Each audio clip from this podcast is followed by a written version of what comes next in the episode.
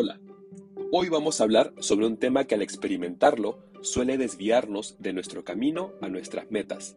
Este tema es el qué dirán.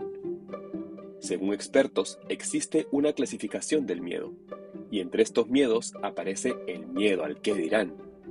La raíz de este miedo se encuentra en la búsqueda, muchas veces insaciable, de aprobación, ya que esto nos garantiza de alguna manera sentirnos queridos y aceptados por los demás. Es así que empezamos a actuar de manera diferente a como actuaríamos naturalmente, dejando de ser nosotros mismos, perdiendo nuestra autenticidad, ya que surge el miedo a las opiniones de los otros, que nos juzguen y que con ello perdamos su aprobación y cariño. ¿Qué es lo que pasa cuando nos enfocamos en el qué dirán? Buscamos caerle bien a los demás, generando estrategias, perdiendo tiempo valioso zambulléndonos en nuestros pensamientos que nos dicen, ¿qué me dirán? ¿Qué pensarán de mí?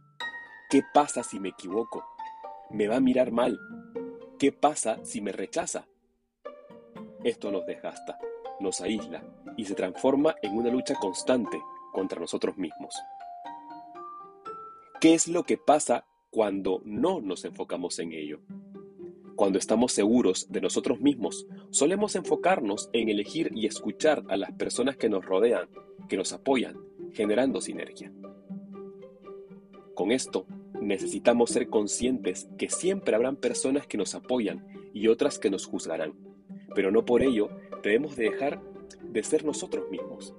Es aquí donde abrimos la posibilidad de trabajar en nosotros mismos. La solución empieza cuando nos damos cuenta que podemos y necesitamos deshacernos de los prejuicios que no son nuestros, es decir, deshacernos de lo que pensamos que los demás podrían decir de nosotros. Aprendamos a tomar lo que nos dicen como información para aprender y crecer.